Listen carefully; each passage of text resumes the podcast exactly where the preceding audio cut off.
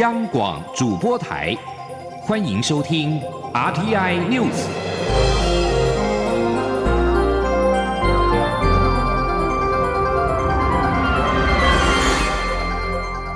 听众朋友您好，欢迎收听这节央广主播台提供给您的 RTI News，我是张顺祥。海军敦睦舰队有二十四人感染 COVID-19，外界质疑在疫情流行期间为何没有取消出访。国防部副部长张哲平今天在立法院受访时表示，敦睦舰队是海军年度的重要演训，事前已经依据中央指导做过评估以及必要调整。若造访国家有一个确诊，就不停泊。舰上官兵若疑似出现流行，也会终止任务。央广记者欧阳梦平的采访报道。国防部副部长张哲平二十号上午到立法院司法法制委员会报告调查局第四军的定位与功能，并在会前受访。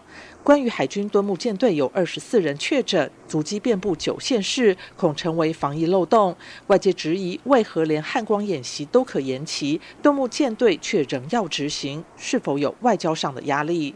张哲平表示，这是海军既定的年度重要演训，可以让学生结合理论与实务，并具有宣扬国威、宣慰侨胞以及敦木邦谊等功能。事前也已经做过评估与调整。他说。当初我们是依据中央流行疫情指挥中心的指导，哦，我们当初在去的时候，我们就有做评估，也预定了。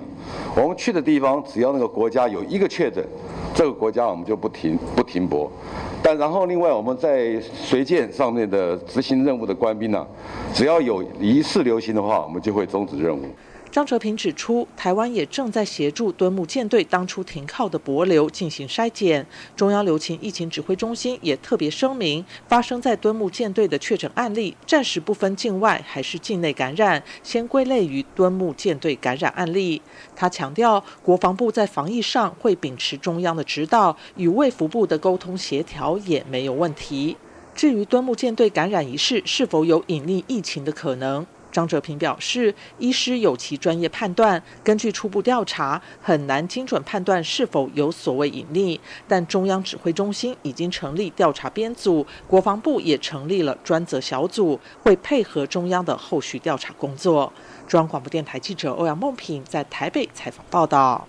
海军敦睦舰队至今共有二十四名成员确诊武汉肺炎。国民党立法院党团今天质疑海军隐匿疫情，恐怕会造成国安重大危机。党团已经要求立法院外交国防委员会的召集委员变更议程，邀请相关的单位到立法院报告。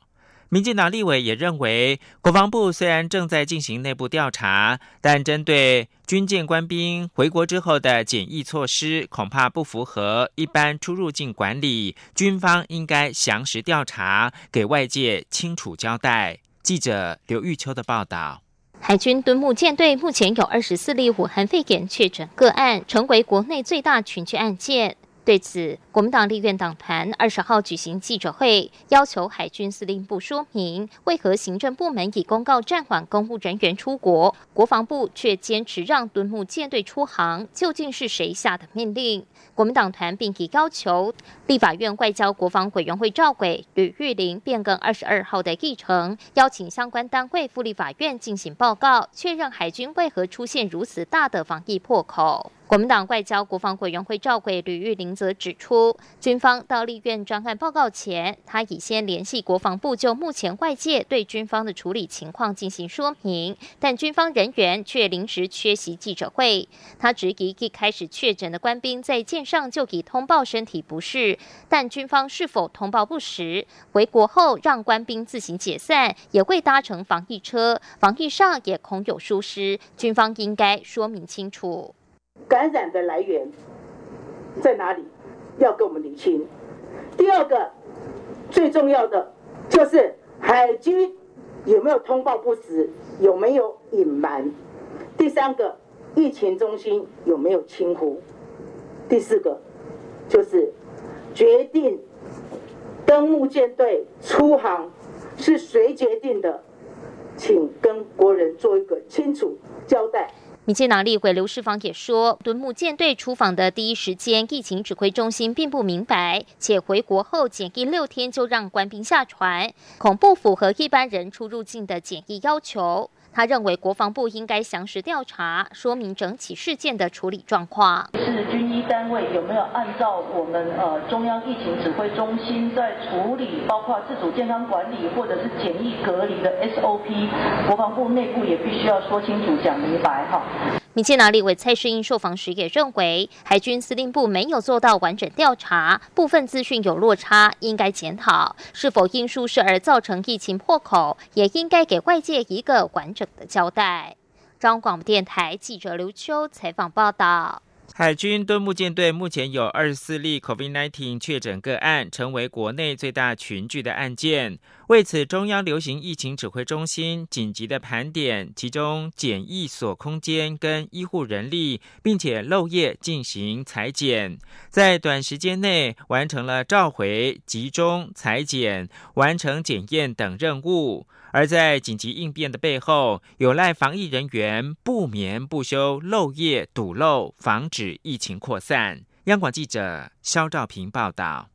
海军敦木远航训练支队爆发 COVID-19 武汉肺炎疫情，一口气出现双位数确诊案例。这不仅是国内最大一起群聚案件，更出现社区感染危机。而为了防堵疫情，中央流行疫情指挥中心的医疗应变组以及疫情监测组双线齐发，彻夜未眠，展开堵漏行动。一掌握确诊病例，指挥中心即刻请国防部发出召回令。但七百多名官兵不能在搭乘大众运输的情况下，医疗应变组便紧急启动北中南集中检疫所盘点作业。接着在十八号指挥接驳车前往指定点，并漏夜调度五十多位医护人员执行任务。由于二十号、二十一号还有自中国上海返台的类包机约四百六十人，加上已经入住的移工七十多人，以及六百一十位的舰队官。官兵几乎是让两千一百床的集中检疫所就要到达满水位。不过，指挥中心表示，目前还够，还会积极扩充数量。医疗应变组副组长王必胜进一步解释，官兵无法在营区闲置空间隔离的原因，在于相关场所必须通过感控规划。他说：“因为你要让他在十四天，那你要符合感管，那我们的检疫所是经过这个很多次的。”这个训练修正哈，那我们现在觉得 run 的是相当的不错，哦，那是比较完整。第二个是集中的概念，就是你都把它散开，这么多人你都把它散开，好，那你要怎么裁剪？要怎么管理？好，因为这些人都都我们有很多可能，呃，后面要裁剪，后面要做一些意调。全部散开，我没有办法处理事情。医疗应变组安排官兵在全台七处集中检疫所隔离，而疫情监测组的防疫人员则接着在后面执行裁剪任务。之所以急如星火，就是因为医调无法一开始就对七百多人全面调查，而必须先透过检验结果厘清疫调方向。王必胜说：“我们必须把这个这个范围。”这个限缩在这个呃受影主要受影响的或者是确诊的哦这些人，好再去再再往外去扩。好像是比较效率的。为了快速厘清疫调方向，指挥中心十八号也在全台六个检验实验室漏夜检验七百多人的检体，甚至一路拼到十九号白天，要让国人知道全舰队七百四十四人有七百二十人为一采阴性。王必胜坦言，敦木舰队的情况紧急，人数又多，是疫情开始以来的大挑战，但各单位都尽力达成使命，不仅希望阻绝。高风险者进入社区，也盼把影响降到最低。中央广播电台记者肖兆平采访报道：COVID-19 疫情全球大流行，使得各国推出各项措施，经济活动也因此暂停。行政院主计总处原本认为，即使疫情延烧六个月，台湾今年的经济成长率仍然是可以保住百分之二的成长。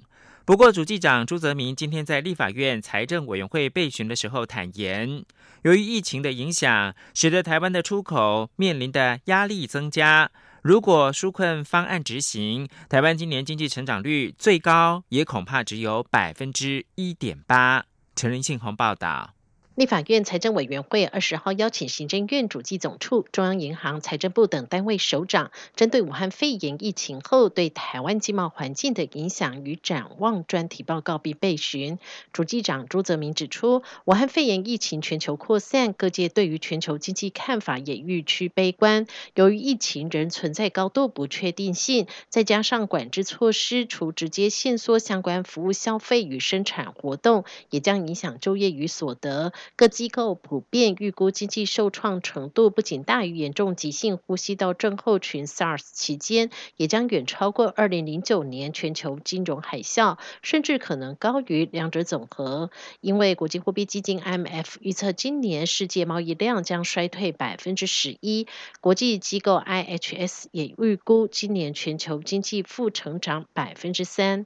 朱泽明也表示，由于欧美国家受封锁措施影响，生产基层停顿，失业恐将大幅衰退，全球贸易情势对台湾恐将带来不少压力。对于台湾今年经济成长率的表现，他也首次在财委会表示，台湾今年经济成长率难保百分之二，最高也只有百分之一点八的成长。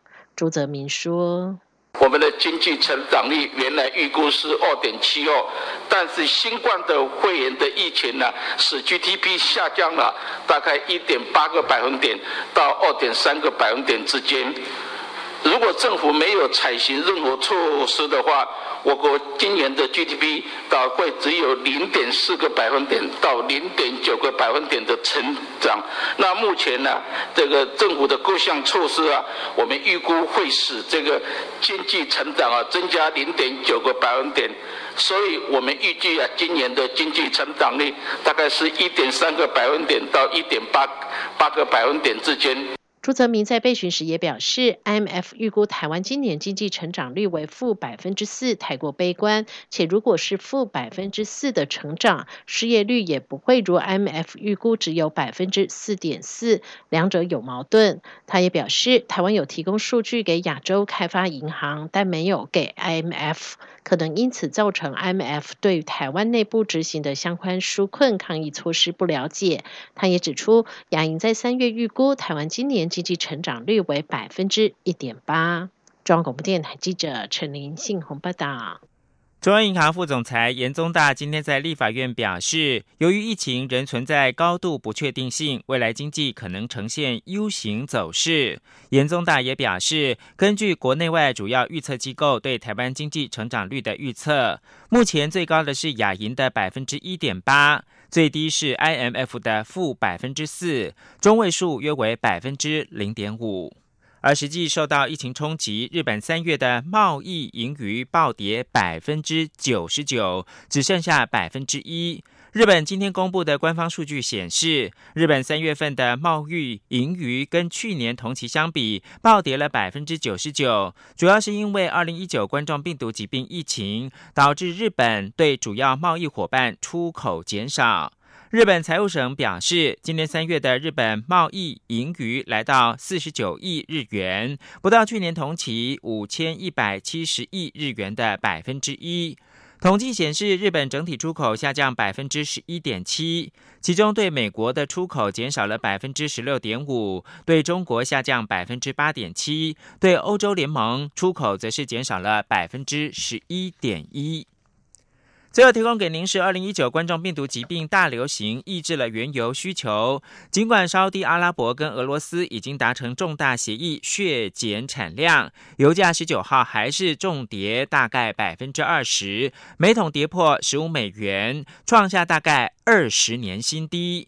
西德州中级原油期货价格大跌。百分之十八点七，来到每桶十四点八四美元。布伦特原油下挫百分之一点五，来到每桶二七点六四美元。分析师表示，减产尚不足以弥补疫情导致的需求重挫。以上新闻由张顺祥编辑播报。我是防疫医师詹佩君。年假期间曾前往人潮拥挤的景点或场所，应自主健康管理十四天。外出时请全程佩戴医用口罩，在家时请维持社交距离。若需就医，需佩戴口罩，请勿搭乘大众交通工具。经医师评估后进行裁剪，在确认结果前，请留在家中，不可外出。即使检验为阴性，仍需自主健康管理十四天。有政府，请安心。资讯由机关署提供。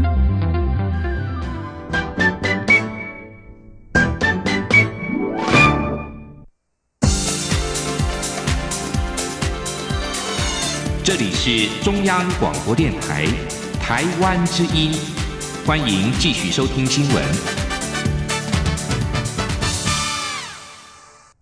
各位好，我是主播王玉伟，欢迎继续收听新闻。武汉肺炎 （COVID-19） 疫情严峻，尤其海军舰队爆发新一起的群聚感染，外界关注政府的纾困振兴经济措施，包括库碰券在何时能够上路。经济部长沈荣金今天在立法院强调，现阶段要以纾困为重，相关的现金补助都已经在发放了，让企业先撑过这一段艰困期。至于振兴、刺激消费等措施，还在搜集资讯的阶段。今天央广记者谢佳欣的采访报道。武汉肺炎持续冲击我国经济，政府除了防疫之外，也展开纾困振兴经济大作战。例如，经济部二十号起针对纾困二点零方案展开预审作业。经济部长沈荣金二十号也在立法院经委会指出，十八、十九号的周末假期，已找来很多企业试填方案表格，以确保相关流程规范符合业界期待的简政便民。而针对适用资格，目前仍以营收损失五成为原则，但也会考量产业特性，与产业工会讨论如何放宽做专案认定。例如，工具机产业就是其中之一。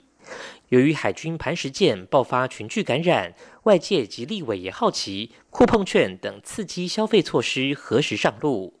沈荣金则强调要尊重中央流行疫情指挥中心的决定。他并引述前财政部长张盛和的说法，强调此时不要发现金消费券，现阶段仍要以纾困为重。而纾困相关的现金补助，包括薪资、营运资金、贷款、水电费减免等，都已在发放。沈荣金说：“他说，这不是产业出问题，是突然疫情带来大家不敢出来消费所造成的问题。那这一段时间，如果政府给他减轻了员工薪资的负担、营运费用资金的负担，让产业熬过这一段时间，疫情结束，他马上恢复正常。他说，政府现在做这些是正确的。”沈荣金表示，振兴刺激消费是最后一个阶段，目前还在搜集意见。中央广播电台记者谢嘉欣采访报道。而这一次，不少企业营收受到疫情的冲击，连带也使得非营利组织的捐款大大减少。时代力量立委邱显志和王婉瑜今天在举举行的记者会，呼吁行政院的纾困方案应该也纳入非营利组织的需求，并且在防疫千亿保当中增办非营利组织信用保证专案。前天记者王威婷的采访报道。武汉肺炎疫情冲击企业经营与获利，也连带使非营利组织的捐款大幅减少。时代力量立委邱显志和王婉玉二十号举行记者会指出，行政院提出的纾困方案只看到对政府与企业互相分配资源，却遗忘了在台湾社会各角落服务的民间团体，可见政府尚未察觉第三部门的疫情冲击。王婉玉表示，根据统计，台湾各类社会团体约有五点六万个，其中有三成扮演社会安全网的功能，与政府相互合作，帮助需要的家庭或个人。他忧虑，如果因为经济衰退导致非营利组织收入和捐款大幅减少，会使非营利组织必须缩编或资遣，台湾社会安全网将出现很大的漏洞。王婉玉呼吁，政府应该盘点非营利组织的需求，规划非营利部门的纾困方案。王婉玉说：“但我们也希望说，这些这些相关的 NPO 能够继续的维持他们的他们的状态，让他们的状况比较。”不要影响到这个社会安全网的承接的能量的不足，所以我很希望说，呃，在这个我们谈纾困的时候，目前没有包括到这个第三部门的部分，未来也能够把它考虑进去，而且应该积极的也来协助他们相关的纾困的政政策。所以我们很希望说，这边有提到，我们在希望在下一版或是进未来的纾困纾困二点零的时候，能够将这个非营利组织都把它涵盖进去。邱显志表示，立法院今天将继续协商纾困特别条例修正草案。立法院若三读通过，将追加新台币一千五百亿元的特别预算。邱显志要求在追加预算中专款编列非营利组织的纾困预算，注入信保基金，在防疫千亿保中办理非营利组织信用保证专案的纾困贷款，帮助非营利组织度过疫情困境。中央广播电台记者王威婷采访报道。针对友邦博流的疫情动态，外交部今天在立法院表示，已经将我敦睦舰队相关的讯息告知博流政府。由于该国已经在我国协助之下拥有检测能力，博流卫生部目前正在规划筛检工作。若有需要，我国会全力协助配合博流进行更大规模的检测。前天记者王兆坤的采访报道：敦睦舰队出现确诊病例，由于此行有访问博流，博流当地动态因此受到关注。外交部亚太司司长葛宝轩在立法院答询表示，我方在第一时间就将讯息告知博留总统与卫生部长，该国正开始规划处理筛检相关事宜。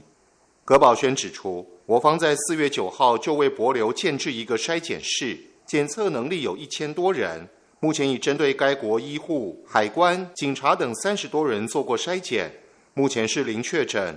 接下来依据博国卫生部的规划。配合进行更大规模的检测。日前运送检测设备前往博流时，有两位医工人员一起前往协助训练当地人员操作。有立委建议，不如直接派出医疗团。外交部次长徐思俭表示，会与卫福部协调此事。徐思俭说。还好我们有把一些设备运过去，他们可以在当地裁剪，不然原来的话呢，必须送回来星光检测。现在他在当地就可以有这个裁剪能量。那还好我们之前就已经有先啊有一些支援的物资过去。关于我驻博留大使馆人员，葛宝轩表示目前状况良好，但二十号就会安排他们接受筛检，也会与疫情指挥中心讨论我驻馆人员相关应应作为。中央广播电台记者王兆坤台北采访报道。这一次 COVID-19 疫情改变了许多人的生活与商业形态，许多公司现在施行在家工作。人力银行调查指出，尽管超过五成的企业愿意让员工在家上班，但是担忧员工无法及时回报工作进度、无法维持客户服务品质、质量等问题。人力银行建议“三不三要”等六大原则，协助企业及员工打造新信任关系。前天记者杨文军的采访报道。随着确诊案例增加，不少企业实行在家上班策略。Yes 一二三求职网在回收八百三十二份企业有效问卷后公布的调查指出，高达八成七的企业担忧员工染疫，超过五成愿意让员工在家工作。不过，企业若想让员工在家工作，目前最担忧的问题包括工作进度的及时回报与掌握、客户服务品质与业务推广量的维持、员工生活与工作界限模糊化、视讯会议的效率、添购软硬体设备的成本、出缺勤系统的建立。公文批阅与合约文件签署的流程，以及资安风险的控管等。Yes 一二三求职网发言人杨宗斌建议劳工们要遵守三不三要的六大原则。他说：“所谓三不是指不使用有资安疑虑的网络连线，不随意离开家的范围，不过度简化工作流程。所谓三要是指要保持与同事、客户沟通管道的顺畅，要建立每日工作进度表。”要注意身体状况，每日量体温。一零四人力银行总经理黄玉纯也指出，在家上班已彻底改变企业营运模式和职场生态，包括传统面试也将转为远端面试。不管什么世代的上班族，皆需要拥抱或被迫使用数位化或远端工具。最重要的是，主管与部署之间将进入新信任关系。企业执行长、资讯长、资安长是否具备提前部署的思维和应变能力，将攸关在家上。班能否成功？中央广播电台记者杨文君台北采访报道。台铁是国人重要的交通工具，但是因为疫情的关系，搭乘率大幅下滑。台铁今天对此表示，他们与清洁公司合作，引入手扶梯清洁机、高温高压蒸汽清洗机等设备，全面提升电扶梯和厕所的清洁频率，希望能够打造让民众安心往返的车站环境。前天记者郑祥云、肖兆平的采访报道。在热闹的交通大站，常看见清洁人员拿抹布擦拭电扶梯把手。现在，交通部台湾铁路管理局与清洁公司合作，引进有 U 型设计的抹布卡槽清洁机，不仅可以零死角包覆把手，而且更省下人工喷洒消毒水的时间差。不光是清洁电扶梯扶手有新利器，对于车站经常使用的厕所，也派出高温高压蒸。气清洗机里头稀释过的二氧化氯化成气体，厕所里的每一个小角落都能深入消毒杀菌。与台铁合作执行清洁任务的信实公司经理赵雪莹表示，楼梯扶手、厕所就是他们在大型车站的清消重点，且清洁频率不仅比平常还高。过去使用的漂白水也全改用二氧化氯。他说：频频次。那提升到每个两小时一次，那以往大概每个每天大概实施一次到两次，那这次因为因应防疫的期间呢，所以频次增加，就希望能够让旅客能够安心的使用。台铁运务处副处长彭明光表示，面对疫情发展，他们已经做好全面性的准备，不管是特等站还是三等站，所有站别的公共空间提高消毒频次，希望透过新设备来辅助清洁人力做好防疫工作。他说：“那个车上里面的话，我们这些都出出发始发症状，我们也会做一个好清洁消毒。好，到回来的时候呢，我们也会做一个好切实一个清清洁的一个消毒。好，不管现在我们都是要求，在旅客乘会碰到旅客服务面，不管是在电梯、电扶梯、自动售票机、候车大厅这边。”哦，公共厕所这些我们都会加强的。为了杜绝疫情延烧，台铁除了进出站的体温量测管控外，也持续在环境面运用设备提升清洁强度。不仅打造安全的公共空间，也能提醒国人要一起做好防疫工作。中央广播电台记者郑祥云、肖兆平采访报道。继续关心国际消息。加拿大十九号发生了该国现代史上最严重的屠杀事件。当局表示，一名伪装成警察的枪手在东南岸的诺瓦斯科西亚省大开杀戒，在十二个小时之内杀害了至少十六人。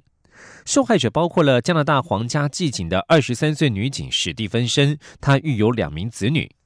加拿大皇家骑警表示，枪手是五十一岁的沃特曼，是一名牙科医生。沃特曼伪装成警察犯案，他的车子也精心的改装成像一部警车。他沿途在数个小镇犯下枪击案，犯案历时长达十二小时，至少造成十六人丧生。警方表示，目前并没有迹象显示这是一起恐怖攻击。相较于美国，加拿大枪支管制相当严格，大规模枪支屠杀事件在当地相当罕见。